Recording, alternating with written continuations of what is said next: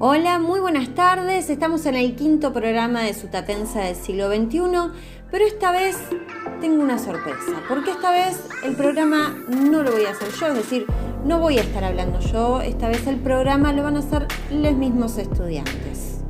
Sí, porque junto con Daniela Rolón y Natalia López, que son las otras dos profes de comunicación de sexto B de la Escuela 25 de José Cepaz, preparamos todo este programa junto a los estudiantes. Así que eh, voy a guardar silencio y lo mejor que podemos hacer es dejarles el espacio a ellos para que empiecen a contar, hablar y mostrarnos cómo viven este contexto de pandemia los mismos adolescentes. Te escuchamos. Muy buenas tardes chicos, chicas, chiques, ¿cómo están? Mi nombre es Alex, soy de la secundaria número 25, ubicada en la localidad de José Cepaz, en el barrio Primavera, y estoy junto a mi compañera Caro presentando el programa Sutatensa del siglo XXI. Muy buenas tardes, gente hermosa del otro lado. Mi nombre es Caro y estamos acá con Alex y vamos a estar presentando los contenidos del programa. Estamos muy contentos con Caro de hacer la presentación para el programa Sutatensa del siglo XXI. Ahora tenemos una noticia en cuanto al COVID-19 que prepararon nuestros compañeros.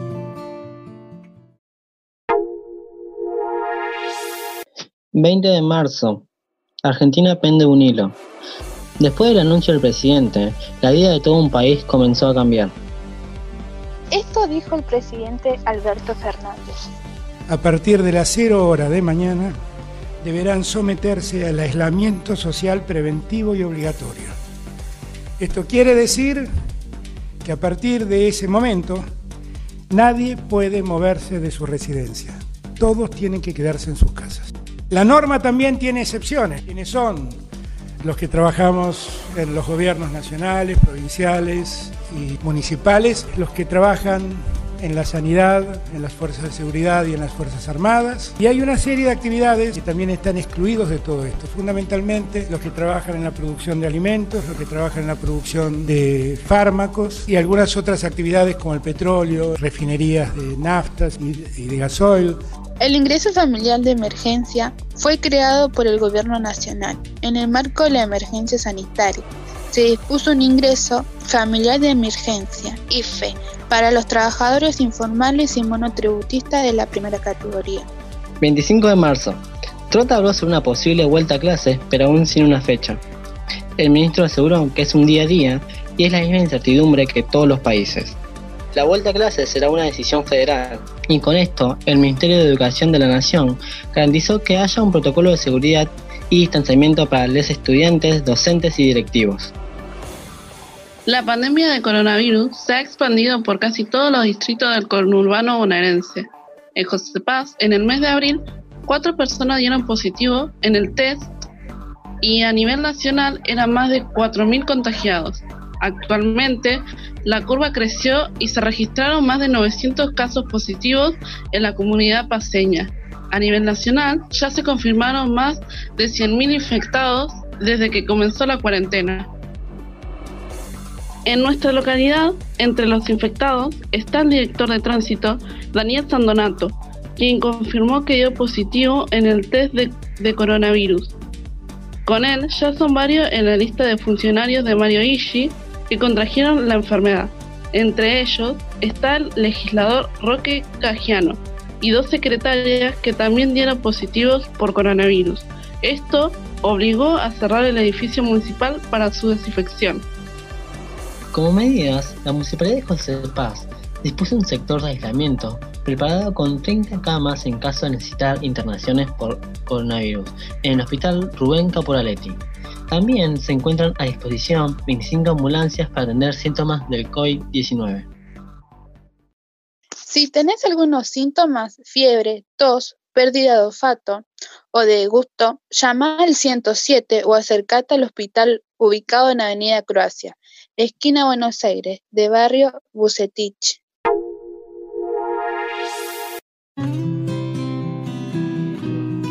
Wow, qué increíble noticia. Ya llevamos más de 100 días de cuarentena iniciada el 20 de marzo, como dijo el compañero. Y desde ese entonces la vida de todos en el país comenzó a cambiar. Empezó a cambiar después de que el presidente declaró cuarentena obligatoria. Después de esto, la gente empezó a contraer el virus debido al no cumplir con la cuarentena obligatoria. Hasta la fecha, los casos solo siguen aumentando. Hay mucha gente que todavía se toma todo esto muy en broma. En este momento solamente pedimos que tomen conciencia que todo esto es en serio. Así que si creéis tener síntomas, aislate e informá llamando al 107 y en provincia al 148 gratuitamente. Ayúdanos a ayudarte. Bueno, ahora vamos a ir cerrando este primer bloque. Ahora los dejamos con una canción de Litos llamada El tren de la felicidad. Ojalá les guste, no se vayan de la radio que todavía hay más contenido para presentarles. ¿Cuántos de vosotros os levantáis por obligación cada día, a la misma hora? ¿Vais a estudiar o a trabajar en algo que no os gusta? Y os repetís una y otra vez. Es lo que hay. Mientras paguen, ya vendrán tiempos mejores pero los años van pasando y nunca llegan. Venga, pongámonos en, la mejor situación de la vida de ensueño que nos venden desde pequeños. Terminamos nuestros estudios con buena nota y encontramos un trabajo estable de ocho horas con un sueldo que te permita pagar tu alquiler o tu hipoteca, tener tu perro, tu gato, tu tele gigante, tu coche, tus caprichos, tus cositas con tu pareja. Vale. ¿Y ahora? Te quedan 50, 60 años en los que, ¿qué? Como mucho podrás aspirar a tener unas semanas de vacaciones al año, ahorrar para cuando te jubiles y luego no, no puedas disfrutar ese dinero porque eres demasiado viejo para todas aquellas cosas que tenían que llegar y ahora todo te da pereza. Yo no puedo. Yo es que no, no estoy hecho para esta vida que me venden en la que la gran mayoría de personas que conozco están muertas en vida. Que lo único que les motiva a levantarse por las mañanas son las facturas que tienen que pagar. Luego los padres, con el que, harás cuando seas mayor. Deja ya tus tonterías, y harás lo que quieras cuando puedas pagarte tus propias cosas. Tienes que ser una persona de provecho. Vale, ahora eres un adulto. Has hecho todo lo que se supone que debías hacer para vivir bien y te reencuentras a, un amigo que hace mucho que no ves y te pregunta, hey, ¿qué tal? ¿Cuánto tiempo? ¿Qué es de tu vida? Estoy seguro que le respondes sin pensar. Pues nada, estudiando, trabajando, lo de siempre. Tanta gente se siente vacía, perdida, no, no sabes qué camino tomar, estás angustiado porque el tiempo pasa y tienes que decidir si sigues estudiando, qué carrera tendrá más salidas, si te pones a trabajar y, en qué para tener el futuro que quieres, pero ¿cuál es el futuro que quieres? No, no, no el que te han metido en la cabeza desde pequeño, no, el que tú desearías para ti. ¿Sabéis? Una de las preguntas que más me han hecho a lo largo de mi vida es ¿qué no sabes hacer? Y mi respuesta siempre es la misma lo que todavía no me he propuesto aprender. Por una vez trata de ser sincero contigo mismo. ¿A qué te dedicarías si pudieras elegir cualquier oficio sin importarte nada más que lo que deseas? ¿Quieres ser mozo de almacén, cajera de un supermercado o dependiente toda tu vida? Seguro que no. Probablemente te gustaría ser cantante, escritor, deportista profesional, tener tu estudio de tatuajes, chef de tu propio restaurante, no sé, trabajar viajando por el mundo.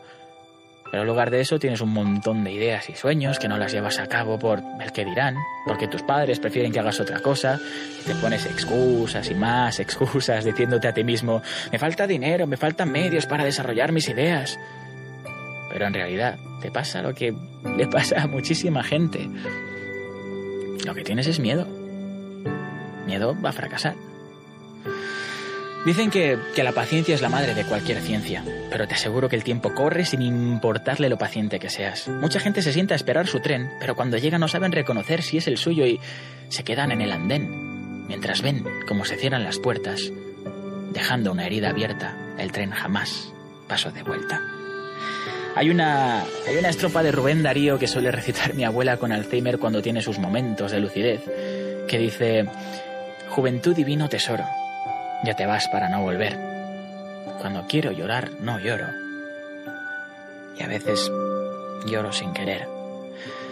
Si tienes un sueño, lucha por él ahora. No, no esperes a un futuro que ni sabes si existe. No sigas los consejos de gente que intenta darte clases de cómo triunfar en la vida cuando ellos han fracasado, sino fíjate en lo que hicieron mal para no cometer esos mismos errores.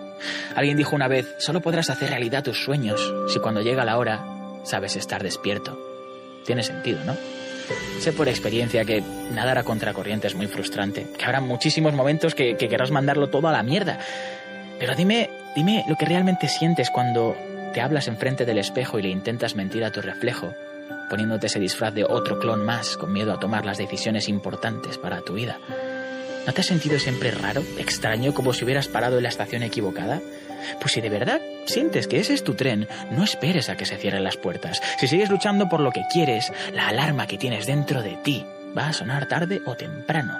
Si tienes miedo a caminar, pues te fabricas tus alas, aprendes a volar y a decir adiós. Porque lo sabes. Sabes que lo único que realmente quieres es ser libre. Hasta el día que cierres los ojos por última vez. Busca dentro de ti. Solamente tú sabes lo que realmente quieres. Tienes que dejar ya de esperar a que ocurra un milagro, porque nadie, nadie va a venir a tocar a tu puerta. Joder, qué bonito me ha quedado todo. Muchos de nosotros ya no aguantamos más. Ya no aguantamos más. Queremos salir y hacer nuestras cosas. Pero cada vez más contagios y personas que rompen la cuarentena. Tomemos conciencia, no salgamos y cuidémonos. No me puedo no puedo escapar. Sutatensa del siglo XXI.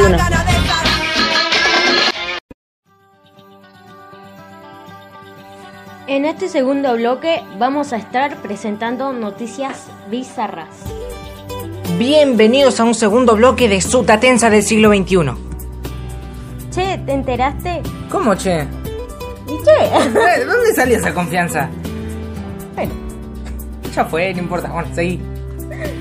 ¿Qué ibas a decir? ¿Te enteraste que vecinos denunciaron ruptura de cuarentena en Derqui por un cumpleaños? Pero solo había cuatro personas. Cuatro personas nomás. Los policías terminaron comiendo torta con los invitados. Qué buena manera de actuar que tuvo la ley ahí.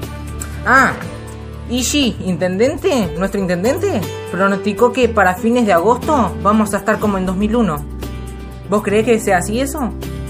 Y yo no creo que sea posible que volvamos a estar como en el 2001 para fines de agosto. ¿Y para fin de año? Y quién dirá, ¿no? Y uno nunca sabe el futuro. Y obvio, Dejemos que pase. obvio. Dejemos pasar. Ah, no. Bueno, sí, dejemos pasar. Ahora vamos a escuchar una noticia de Bolsonaro. En el cual se toma como una broma todo el tema del coronavirus. Por favor, en Brasil, Jair Bolsonaro, su presidente, asegura que no hay razón para confinar a la población y critica las medidas adoptiva- adoptadas por algunos gobiernos para frenar esta epidemia. No meu caso particular, pelo meu histórico de atleta, caso fosse contaminado pelo vírus, não precisaria me preocupar. Nada sentiria ou seria, quando muito, acometido de uma gripezinha ou resfriadinho. Uma gripezinha ou resfriadinho. Dos semanas después. Y esta mañana el presidente de Brasil, Jair Bolsonaro, anunció que sí dio positivo a la prueba de COVID. Él que no creía en la pandemia.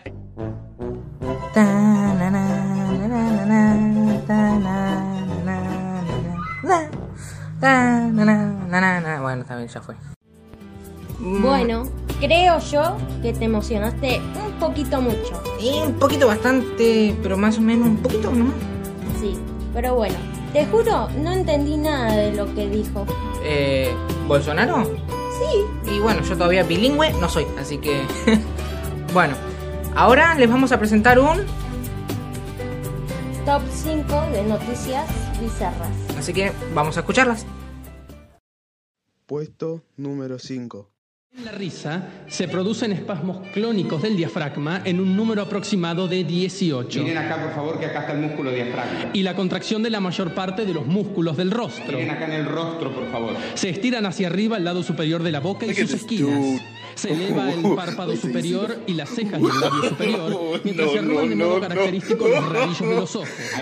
Las ventanas de la nariz se dilatan moderadamente y se levantan. La mandíbula inferior vibra y la cabeza se echa hacia atrás cuando la risa es extrema. El tronco se estira, el tronco se estira y también se inclina hacia atrás y el dolor fatiga en el diafragma y los músculos abdominales. produce una marcada flexión del tronco para el alivio de aquellos. Se dilata todo el sistema vascular arterial, con el consiguiente rubor de los efectos capilares del rostro. Los ojos suelen adelantarse. Y se activa la glándula lacrimógena hasta tal punto que las lágrimas fluyen por los canales apropiados. Puesto número 4. Carlos, vos en este caso tuviste desengaño con las mujeres y con la última total. Exacto. Y entonces eso te llevó a crear una muñeca como Rosita. Exacto, pero lo que pasa es que ella tiene 18 años. O sea que has estado viviendo con Rosita y otras mujeres. Exacto, pero... ¿Vos sentís que te engañó Rosita? No, la verdad que no. ¿No? ¿Vos no lo querés para vos solo? Puesto número 3. Y llegó el momento del almuerzo. Vamos a compartir el panchito con mi nene Tomasito. Despa- Despacito, hijo, ¿eh? La puntita nada más, dejar el resto a tu padre. Mm. Mm. ¿De tal palo? Para la silla. Puesto número 2. Para que allá arriba temple su mágico fuelle y te reciba con una versión más de su fuga y misterio. Ahora de identidad sonora de tu nuevo tiempo nuevo. Quisiera que lo entonáramos todos. Bara, pa, pa, para, pa, pa, para, pa, pa, pa. Pam, param, pam, pam, param, pam, pam. Puesto número 1. Hola, Hola, ¿quién habla? habla Rita, ¿A qué te dedicas? soy ama de casa. Hasta luego. Anda Ahí está, ve, por ser ama de casa y de Loma de Semora. Encima tenés portación de nombre, te llamas Rita. Bueno, ahora con esto cerramos el segundo bloque de Sutatensa del siglo XXI. Lo que sí, no se vayan, que nos queda un tercer y último bloque para compartir con ustedes. Como dijo Alex, no se vayan, hoy los vamos a buscar de los pelos, ¿no? Vean lo posible. Se hace lo que se puede. no se vayan. Eh, ¿No había que presentar una canción? ¿Puede ser? Creo que sí. Eh, ¿Qué desastre esta producción? ¿Se habrá olvidado? Los productores somos nosotros.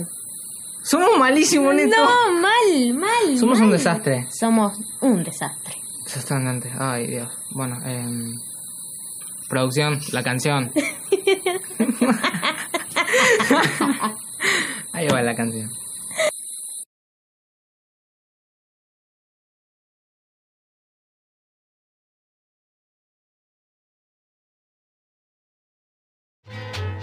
Y esto es Sabe que aprendí, compadre. Sutatensa del siglo XXI. aprendí, compadre, a cultivar la parcela. Hice mi buen gallinero y tengo vaca lechera.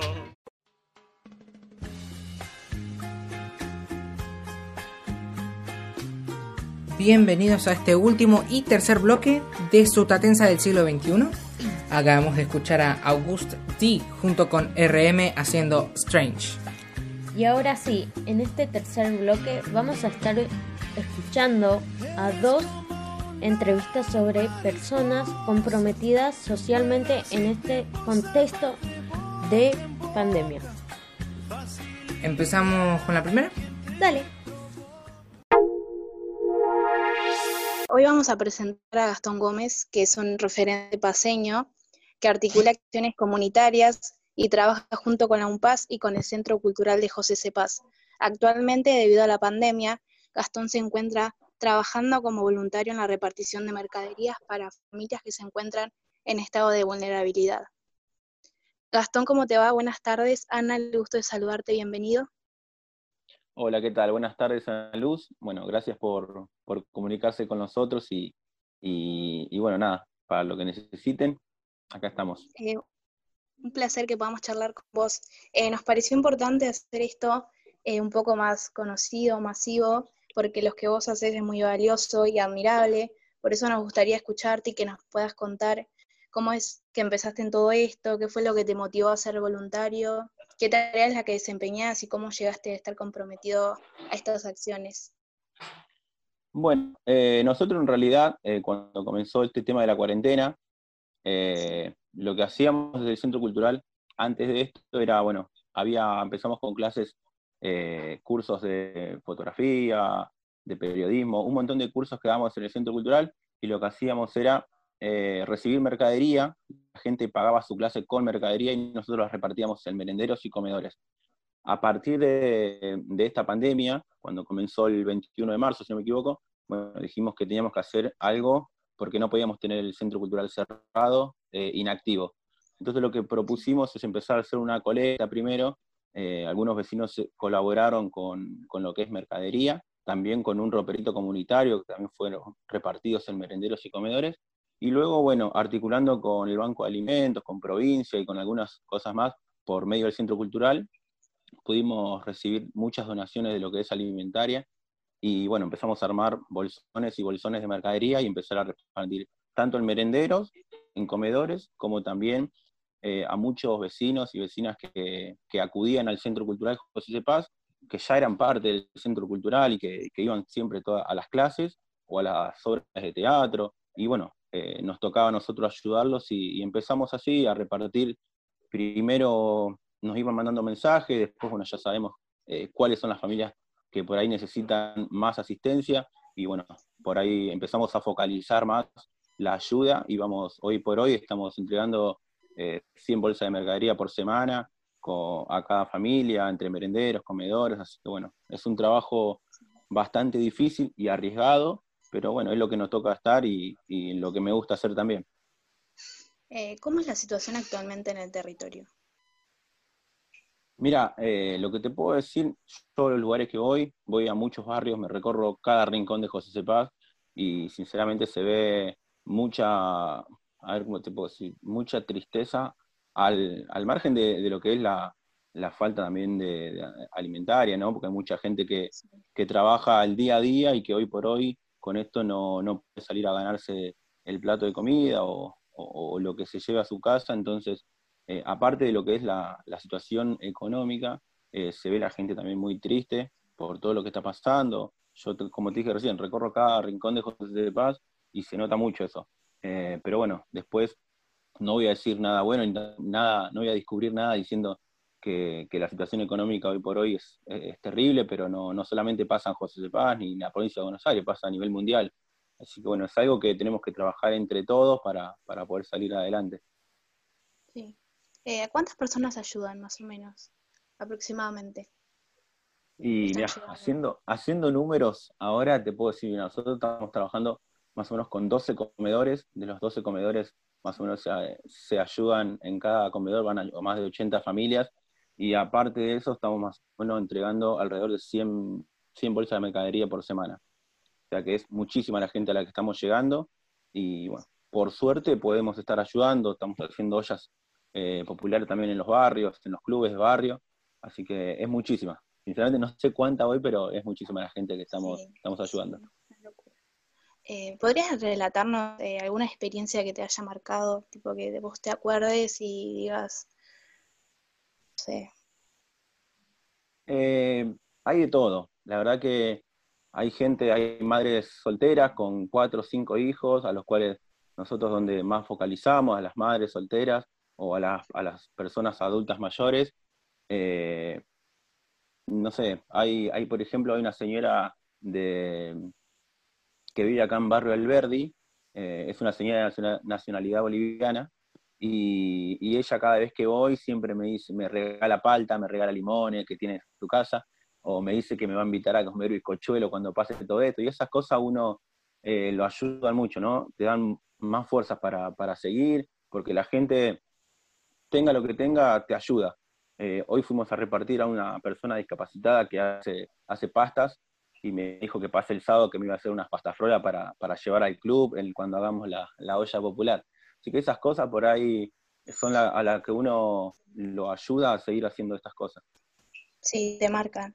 Eh, eh, y por último, ¿cómo hacen aquellos que pueden requerir de tu ayuda para poder contactarte? Bueno, nosotros eh, lo que hacemos es dar nuestro número de teléfono del Centro Cultural, si quieren te lo digo, es 11 5341 3991. Ese es nuestro WhatsApp, o si no nos pueden comunicar en nuestras redes sociales, en Instagram o Facebook como Centro Cultural José Cepaz. Ellos nos, nos escriben, nos cuentan su situación, eh, quiénes viven en el hogar, cuántos menores hay. Nosotros se comunican directamente conmigo y yo voy a acudir a su domicilio y bueno, eh, vamos a, a ayudarlos. La verdad que es un trabajo muy, pero muy grande que estamos haciendo, eh, con muchísima ayuda, eh, no solamente del Centro Cultural, sino hay mucha gente que trabaja, eh, gente de, de, obras y servicios, Ronnie Cagiano, que es quien armó este Centro Cultural, con el apoyo del Intendente Mario Ishi, que nos apoyan siempre y, no, y nos ayudan muchísimo también. tratamos de llegar a todos los rincones, a veces, a veces es muy difícil, pero sinceramente lo hacemos con, con amor, porque es lo que, lo que se necesita para, para salir adelante. Bueno, Gastón, muchas gracias por atendernos. Te queremos felicitar a vos y a toda esta organización eh, benéfica por el trabajo que hacen día a día y por prestar ayuda a quienes más lo necesitan. Bueno, no, te quiero también agradecer a vos y felicitar por el trabajo que están también haciendo. Eh, saludos, bueno, a, a, los profes, a los alumnos y también a Natalia, que fue quien, quien me había comentado para hacer esto. Así que bueno, eh, darle un saludo grande a todos y nada, eh, a seguir, que, que, esto va a pasar pronto y vamos a, a volver a, a, encontrarnos en el Centro Cultural y cuando pase todo esto lo, lo vamos a estar esperando. Sí, muchas gracias. Chao, hasta luego. Qué bueno, ¿no? De, la, de parte del de señor Gastón Gómez, del Centro Cultural de José de Paz, eh, arriesgar así su salud para que no les falte un plato de comida a las familias en sus casas. La verdad que sí, es algo sumamente muy hermoso que esté haciendo esto, no solamente por él, sino por los demás. Eh, la verdad que sí, eh, está bueno que priorice, como dijo, a las madres solteras con hijos. Eh, está lindo que alguien esté poniendo su semilla para que a la gente no le falte nada. Y ojalá sea bien recompensado algún día. Es bueno que personas así como él estén pensando también en los demás, en sus hijos y. La mejor parte es que arriesga su salud para que a los demás no les falte nada. Así que por parte de nosotros estamos muy agradecidos con él. La verdad que sí. Ahora vamos a escuchar eh, la entrevista de la directora Liliana Andrada de la secundaria número 25, nuestra secundaria, del barrio Primavera. Ahora vamos. Vamos. Estamos en este espacio de entrevista de nuestro programa de radio. Soy Natalia Herrera y en esta oportunidad vamos a conversar con Liliana Andrade. Es profesora de Economía, paseña y directora de la querida Escuela de Secundaria número 25 de Barrio Primavera. Hola, ¿cómo están todos? Buenas tardes. Bueno, Lili, yo soy Maite Arín y les voy a hacer unas preguntas. Bueno, dale. Una de las preguntas es, ¿cómo fue su carrera de docente? Bueno, mi carrera la empecé muy jovencita, cuando terminé el secundario, primero hice un año de administración de empresas y un docente mío de la secundaria me llamó y me invitó a que pruebe la carrera porque él siempre, mientras era mi profesor, me decía que tenía que ser profesora de economía. Y bueno, como estaba en un año raro, viste, cuando unos adolescentes pasan esas indecisiones, dije, bueno, voy a probar y tenía razón. Era la carrera que quería, así que me dediqué siempre a, a la docencia, a los 20 21 años ya empecé a, a, dar clases, siempre como profe, y después empecé a participar de concursos hasta llegar a ser directora. ¿Qué fue lo que la motivó a ser directora? Bueno, una de las cosas que me motivó a ser directora es primero que me gusta trabajar con la comunidad en conjunto, porque cuando uno es director de una escuela no trabaja solamente uno dentro del aula, sino que empieza a trabajar con toda la comunidad, trabaja con los profesores y profesoras, con los alumnos y alumnas, con las familias en general y con la comunidad, si hay organizaciones, con otras escuelas, eh, gestionar pues, cuestiones que puedan ayudar a la escuela para tener una mejor educación a todos los que concurren en esa escuela. Me pareció interesante, me parece interesante esa gestión Me parece que uno siempre puede trabajar con la comunidad y puede ver qué se puede hacer para la mejora. Eh, es linda la gestión de ¿Cómo es la situación, la situación actual de la comunidad frente a la cuarentena? Bueno, en, términos generales, eh, podemos decir que estamos todos vinculados. Cuando digo vinculados me refiero a que todos sabemos que estamos como estamos. Directivos, docentes, alumnos y familias. ¿sí? Y a partir de ahí empezamos a ver cómo trabajamos de acuerdo a las características. Hay familias que tienen conectividad, entonces trabajan por Classroom, trabajan por mail, trabajan por WhatsApp. Hay familias que no tienen conectividad, entonces algunos profes van el día de la entrega de mercadería y les llevan actividades o nos envían por mail, las imprimimos y pasa a la familia cuando retira la mercadería, retira la actividad o retiran los cuadernillos que, envía el Ministerio de Educación y realizan las tareas que el cuadernillo propone. El cuadernillo que envían es para todos los años, envían cuadernillos para primero, segundo y así hasta sexto. Eh, no tiene propuesta para todas las materias, pero tiene para una cierta cantidad y entonces este, pueden trabajar a pesar de no tener conectividad. ¿Qué medidas se tomaron en la escuela número 25 de primavera? Eh, la primera y fundamental eh, acción que creemos que es importantísimo es estar vinculados, porque estar vinculados nos hace saber las necesidades que tienen los alumnos y las alumnas de la escuela, nos hace poder colaborar en todo lo posible a pesar de la distancia, eh, nos hace, nos permite además que, que la entrega de mercadería contactarnos con las familias, aquellas que por ahí tienen algún inconveniente, poder ayudarlos a resolver. Eh, se trabaja siempre para estar vinculados y para saber el uno del otro, escuela y comunidad. Y obvio los docentes, ¿no? Cuando yo digo escuela, digo docentes y familias, ¿no? Tuvimos un caso de una familia que perdió su casa, entonces hicimos colecta y le pudimos llevar colchones, mercadería, ropa, zapatillas. Eh, tuvimos eh, otro caso de una alumna que fue mamá en la pandemia y vieron que no estaban todos los negocios eh, cerrados y no podía comprar ropa. Así que también hicimos una, una convocatoria y conseguimos ropa, carro, todo lo que pudimos para, para la bebé, porque tuvo una niña. Y así vamos, eh, de acuerdo que van apareciendo situaciones, vamos resolviendo. Y aquellas familias que tienen mayor necesidad son las que eh, aseguramos que reciban el bolsón de mercadería sí o sí, ya que no entregan bolsones para todos. Entonces lo que hacemos es en la otra eh, la mercadería en el grupo que tenemos. ¿sí? La escuela tiene 523 alumnos y nosotros recibimos un cupo de 300. Entonces tratamos de que llegue a la mayoría. ¿Qué mensaje daría a, los oyentes sobre la importancia de la escuela en esta situación?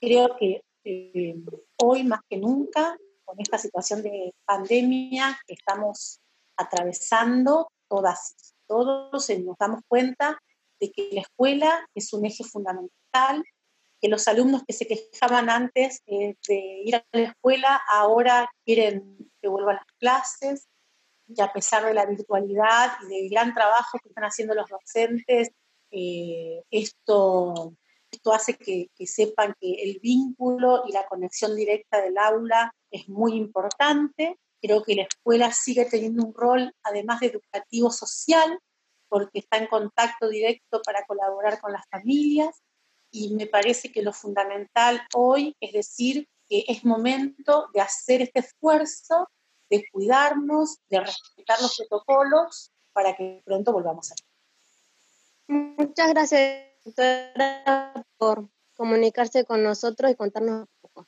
Gracias a ustedes por la invitación y más que nada permitirme escucharlos un ratito, escucharlas y escucharlos, no sé si hay un varón, escucharlos un ratito porque la escuela los extraña eh, por eso siempre tratamos de armar algún mensajito, algún video o algo para que refleje ese sentimiento que tenemos en la escuela de extrañarlos y de esperar el momento de que podamos volver a, a vernos. Les mando un beso grande a todos. Besito, chao, chao. Chao. Bueno, la verdad que qué linda entrevista la que le hicieron las compañeras a Lili. Sí, muy hermosa. Eh, la verdad que no sabía a qué edad ella comenzó a, con la docencia. No, sabía. yo tampoco. Me asombró. Sí, la verdad que sí. Eh, tampoco sabía de que tuvo como que una inspiración a que le digan estudia esto. Tampoco sabía qué fue lo que la motivó para llegar a ser directora. Sí, la verdad que muy lindo lo que hizo, ¿no? Sí. Su carrera. Eh, la verdad que muy agradecidos con la Dire. eh, sacando un poquito el tema de la entrevista, eh, todos estos años en, en la secundaria fueron únicos. Sí, la verdad que sí. Así. Únicos y para decir, ¿no? Muy hermoso. Muy hermosos, sí. Inolvidables. Sí. Eh, bueno, ahora vamos cerrando este programa, Sutatensa del siglo XXI, con sus presentadores Alex y Caro. Bueno, eh, ojalá les haya gustado. Eh, le pusimos toda la onda, en lo posible, ¿no? La verdad que sí. Sí, Toda sí. la onda del mundo. Eh, se hace lo que se puede. ¿Qué se Sí, le va a? Bueno. Eh, nos vemos. Nos vemos, no, nos escuchamos. En la próxima. Nos escuchamos en el próximo programa. Chau. Chau, chau. No me extrañen, ¿eh?